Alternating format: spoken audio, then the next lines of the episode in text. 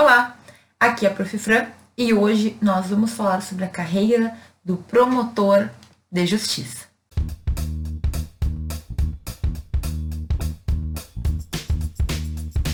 Muito provavelmente, se tu já procurou saber sobre o Ministério Público, tu já ouviu o termo promotor de justiça. Eu estou me referindo aqui a promotor de justiça, mas talvez tu já tenha escutado outros termos, como por exemplo, procurador da República. Tudo isso é Ministério Público, mas são diferentes atribuições, diferentes competências do Ministério Público. Então, da mesma forma como a magistratura se divide em diferentes competências, então, por exemplo, nós temos o juiz federal, o juiz estadual, também o Ministério Público vai ter essa divisão. Eu já vou explicar tudo isso direitinho, mas eu só queria deixar claro desde o início que sim, todos estes termos estão corretos, mas eles não significam a mesma coisa. Existem diferentes competências, né? Cada uma dessas pessoas, cada um desses cargos vai ter uma atuação diferente e é por isso que eles têm nomes diferentes também. No vídeo de hoje eu vou tratar sobre a carreira no Ministério Público, que significa basicamente esses cargos que eu citei e que vai incluir diversas atribuições. O Ministério Público, até 1988, até a nossa nova Constituição, né, nossa Constituição que está em vigor, nossa Constituição atual, ele tinha inúmeras funções que o Ministério Público abrangia. Então, o Ministério Público até 88, até a promulgação da Constituição, era diferente do Ministério Público que nós temos hoje. Por quê? Porque naquela época o Ministério Público ele englobava outras funções que hoje nós temos cargos específicos que vão atuar nessa competência, vão atuar nesse tipo de ação. Então, por exemplo, até 88, nós tínhamos que o Ministério Público ele tinha que defender a sociedade, ser a procuradora da sociedade, ao mesmo tempo ele tinha que defender o Estado, então tinha a procuratura do Estado, e ele também tinha que defender os hipossuficientes, são aquelas pessoas que não têm condições econômicas ou que são, de certa forma, né, vulneráveis. Hipossuficiente e vulnerável não é exatamente a mesma coisa, mas é só para que tu entenda aqui o que eu quero dizer. Aquelas pessoas que não tinham condições de se defender, então o Ministério Público ajudava, auxiliava e defendia elas. Só que o que acontece? São essas funções que, de certa forma, até conflitam entre si. É, muitas vezes o hipossuficiente precisa processar o Estado, muitas vezes o que a sociedade precisa é diferente do interesse do Estado. Então, na nossa Constituição de 88, a gente teve uma divisão. A gente tem o Ministério Público, do jeito que ele está hoje, que ele se volta para a defesa da sociedade e também ele tem que propor, né, ele é responsável pela propositura da maior parte das ações penais públicas, ou seja, o criminoso lá que cometeu um, um delito de assassinato ou algo contra a sociedade, contra uma pessoa, essas ações públicas, né, ou seja, que a gente tem que processar, será competência do Ministério Público. Agora, as outras duas funções que eu citei ficaram para outros cargos diferentes, que é o procurador do Estado, muitas vezes podem ser os advogados do Estado, como a gente pode entender melhor, ou os advogados da União, e aí cada Estado e a União vai ter o seu regulamento próprio, são carreiras também específicas, e a gente tem também a Defensoria Pública, que assim como todas as outras carreiras, assim como a magistratura, assim como o Ministério Público, assim como os procuradores do Estado, também vai ter âmbito federal e âmbito estadual minimamente. Então, o que eu quero te dizer aqui? Só para que tu saiba, hoje o Ministério Público que a gente conhece, que trabalha tanto no âmbito dos estados como no âmbito da União, no âmbito da Federação, da Justiça Federal, é diferente do que a gente tinha como Ministério Público antes da nova Constituição. Depois que essa Constituição foi promulgada, a gente teve diferentes partes do Ministério Público, ele se partiu em três. Ele seguiu existindo, mas agora com funções mais específicas, certo? E se criou então outras funções dos procuradores dos estados, que significa tanto a União, né, como os estados, Rio Grande do Sul, Paraná, etc. Tal, cada estado vai ter a sua procuradoria e também a gente criou a Defensoria Pública, que ajuda as pessoas que não têm condições econômicas de se defender. Então vamos ver se eu consegui deixar claro isso. Até a nossa Constituição de 1988, o Ministério Público tinha uma gama de atribuições que hoje foi dividida entre três instituições. Segue o Ministério Público com algumas delas, né, principalmente quanto à defesa da sociedade, Nós temos também a questão da procuração do Estado, então vai ser representado pelos advogados do Estado, que estão em âmbito federal e em âmbito estadual, e nós temos também a Defensoria Pública, que aí vai ajudar as pessoas hipossuficientes. Certo? O que, que o Ministério Público hoje, então, faz? Qual é a responsabilidade do Ministério Público? Isso, as funções institucionais do Ministério Público estão previstas no artigo 129 da nossa Constituição Federal. Basicamente, a nossa Constituição prevê, entre outras, né, eu vou simplificar aqui, depois tu vai lá e dá uma olhada no artigo 129. O Ministério Público, ele tem um direito privativo de propor as ações penais públicas. Ele também tem que apresentar inquéritos civis ou ações civis públicas em questões que ele tem que intervir, então, por exemplo, a proteção do patrimônio público, a proteção do meio ambiente e a proteção de direitos difusos e coletivos que são aqueles direitos que pode ser que tu consiga saber, pode ser que tu não consiga saber quem foi atingido. Então, por exemplo, uma questão ambiental, né? nem sempre tu consegue dizer quem foi atingido e aí o Ministério Público ele tem que intervir. Por quê? Basicamente, as funções institucionais se voltam para a ideia de que o Ministério Público ele tem que defender a sociedade. A gente vai ter minimamente, minimamente duas visões do Ministério Público. A primeira, quando ele atua justamente para buscar a condenação daquelas pessoas que, de certa forma, feriram os direitos da sociedade. Então, por exemplo, quando uma pessoa assassina outra, é claro que a vítima principal né, é a pessoa que faleceu, que morreu. Agora, isso também é uma afronta, isso também viola as normas da sociedade e todos nós, como cidadãos, nos sentimos atingidos por isso. Esse crime, ele nos atinge como sociedade, porque se uma pessoa comete um crime e fica impune, pode ser que isso traga problemas para todos nós, porque daí pode ser que outras pessoas cometam crimes sabendo que vão ficar impunes e tudo mais. É por isso que o Ministério Público é legitimado para propor essas ações, buscando então aplicar sanções correspondentes ao crime cometido pela pessoa. É importante, gente, que a gente entenda que não é porque o Ministério Público, não é porque o promotor é de acusação, que ele sempre vai querer a pessoa presa, que ele sempre vai querer fazer com que a pessoa seja condenada o máximo de tempo possível.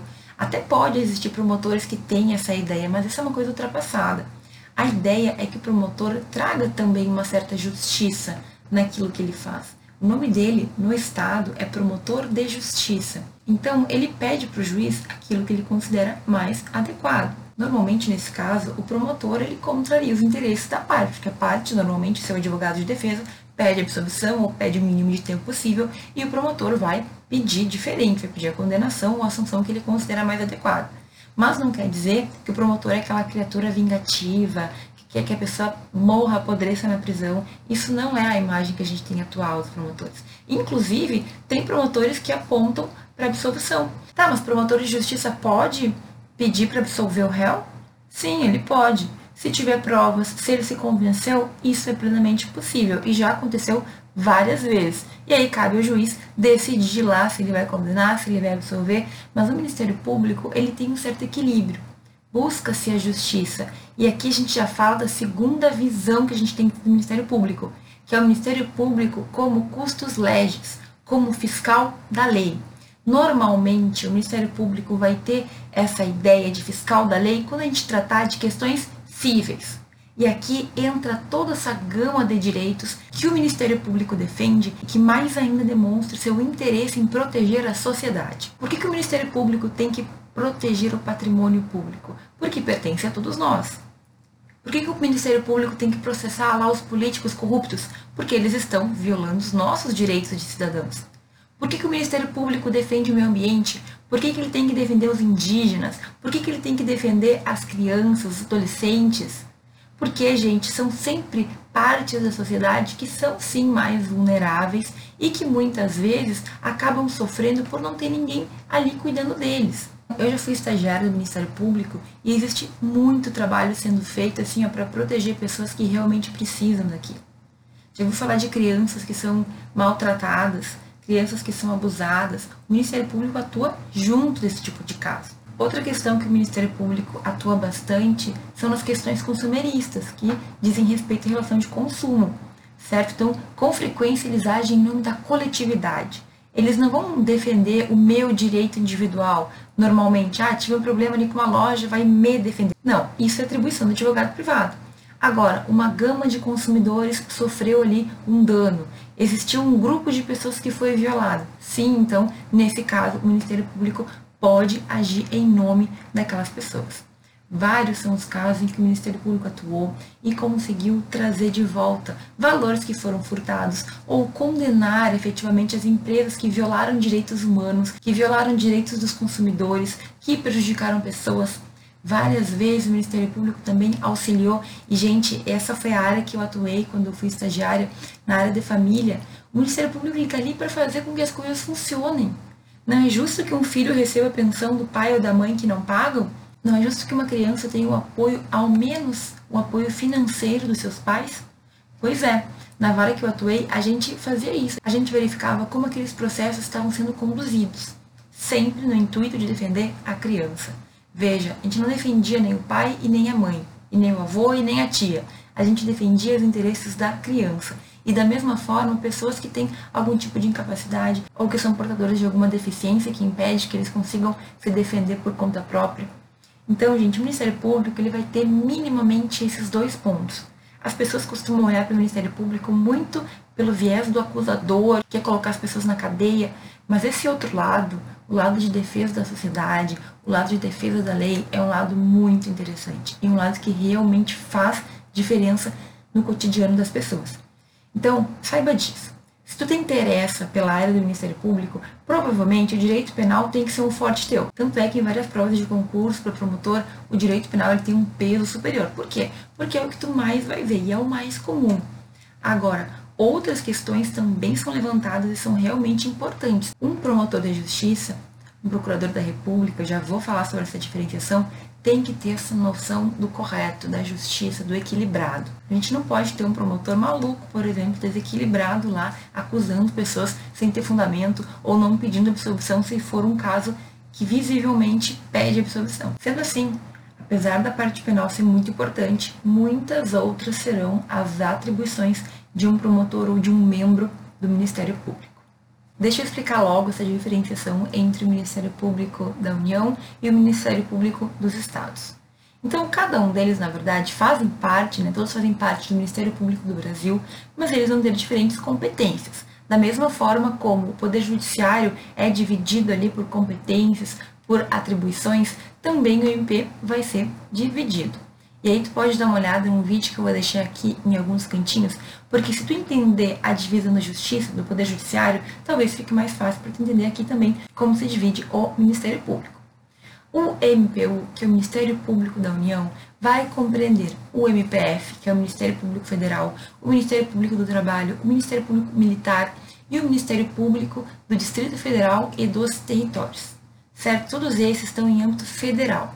Já o Ministério Público dos Estados vai ter competência para atuar naquelas ações de competência da Justiça Estadual. Como que a gente define isso? A própria Constituição define. O artigo 109 define o que é competência da Justiça Federal. E esses vão ficar para o MPF. O residual, o que sobrar, fica para o Ministério Público dos Estados. Os outros ministérios públicos, Ministério Público do Trabalho, Ministério Público Militar, Ministério Público do Distrito Federal, nanã, esses também terão as suas atribuições determinadas pela Constituição Federal, da mesma forma como as justiças correspondentes têm a sua determinação. Então, tem Justiça do Trabalho? Tem Ministério Público do Trabalho. Tem Justiça Militar? Tem Ministério Público Militar também, certo? É assim a divisão, não tem muito mistério. Cada um desses ministérios públicos tem uma independência funcional e administrativa, então eles fazem concursos, eles impostam as pessoas, os novos promotores, os novos assessores, as pessoas que vão ser os servidores que vão trabalhar ali. E é importante que eu te diga então de uma vez a nomenclatura. O promotor que atuar em primeiro grau da jurisdição no Estado vai ser chamado de promotor de justiça. Se ele estiver em segundo grau, em segunda instância, atuando junto com o tribunal, ele é chamado de procurador de justiça, certo? Isso é em âmbito estadual.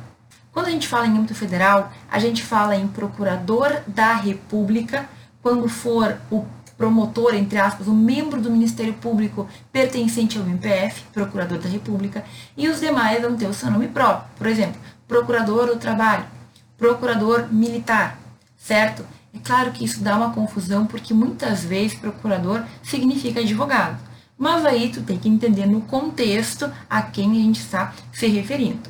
Normalmente a gente mais vai utilizar o termo procurador da República e promotor da Justiça, porque os demais termos eles são utilizados, mas não é tão comum no nosso cotidiano.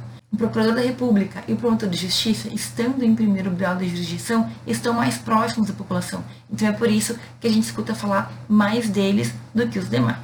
Mas não tem muito estresse, não é muito difícil não. Então, promotor de justiça, que é diferente de procurador de justiça, que é diferente de procurador da República. Assim como os magistrados, os membros do Ministério Público têm algumas garantias que estão previstas na Constituição Federal. E são três, basicamente. Primeira delas é a inamovibilidade, que significa que o procurador ou o promotor da justiça não podem ser removidos ou transferidos se não for a sua vontade, eles não são obrigados a sair de onde eles estão, certo? Para também proteger eles de pressões então, eles podem fazer e ser livres para atuar, porque ninguém vai retirar eles de onde eles estão. Eles têm também o direito de irredutibilidade de subsídios, ou seja, ninguém pode reduzir o salário do procurador ou do promotor. E por fim, a vitaliciedade, que significa, uma vez promotor, promotor até morrer. Então, ou eles saem porque eles se aposentaram, ou porque eles realmente foram uma vida melhor. Porque não tem como um promotor ser removido do cargo, a não ser, é claro, em casos de crime, em casos que ele for processado judicialmente, administrativamente, e aí então existem essas exceções. Mas a vitaliciedade quer dizer que não é por qualquer coisa que o promotor vai perder o seu cargo. Ah, não, fez um parecer que não é do meu interesse, vou mexer os meus pauzinhos para ele perder o cargo. Não, isso não existe. Essas três são proteções para que o promotor possa atuar livremente de acordo com suas convicções, de acordo com o direito, de acordo com a sua interpretação, ele age sem sofrer represálias. É por isso que ele e o juiz possuem essa proteção constitucional. A gente quer tanto o Poder Judiciário livre, como promotores e procuradores que também possam atuar na defesa das pessoas livremente, sem nenhum medo também existem vedações, né? Então, o promotor, o procurador, enfim, o membro do Ministério Público não pode exercer atividade político-partidária, não pode receber honorários, não pode receber valores de empresa, valores de particulares, não pode exercer nenhum outro cargo público a não ser o magistério, que existe sim uma exceção. E por fim, não pode advogar, né? Ele é promotor, ele não pode ter um escritório ou ser um advogado particular nas horas vagas. Essas vedações também estão previstas na Constituição Federal e também versam sobre uma proteção do cargo. Ele tem as garantias e ele também tem as vedações para que ele seja, dentro do possível, imparcial. Ele não defende direitos de ninguém porque ele não tem nada para ganhar com isso. Ele busca sim a justiça, ele busca sim defender a lei e, acima de tudo, a Constituição. Bom, professor, o que, que eu preciso ter para ser um procurador da República ou um promotor de justiça. E basicamente, gente, aqueles requisitos formais não mudam muito. Ser bacharel em direito, ter três anos de prática jurídica, ser brasileiro, não ter nenhum problema de antecedente criminal que impeça tu atuar nesse cargo, estar kit lá com serviços é, militares, estar kit com a justiça eleitoral, aquilo que a gente conhece.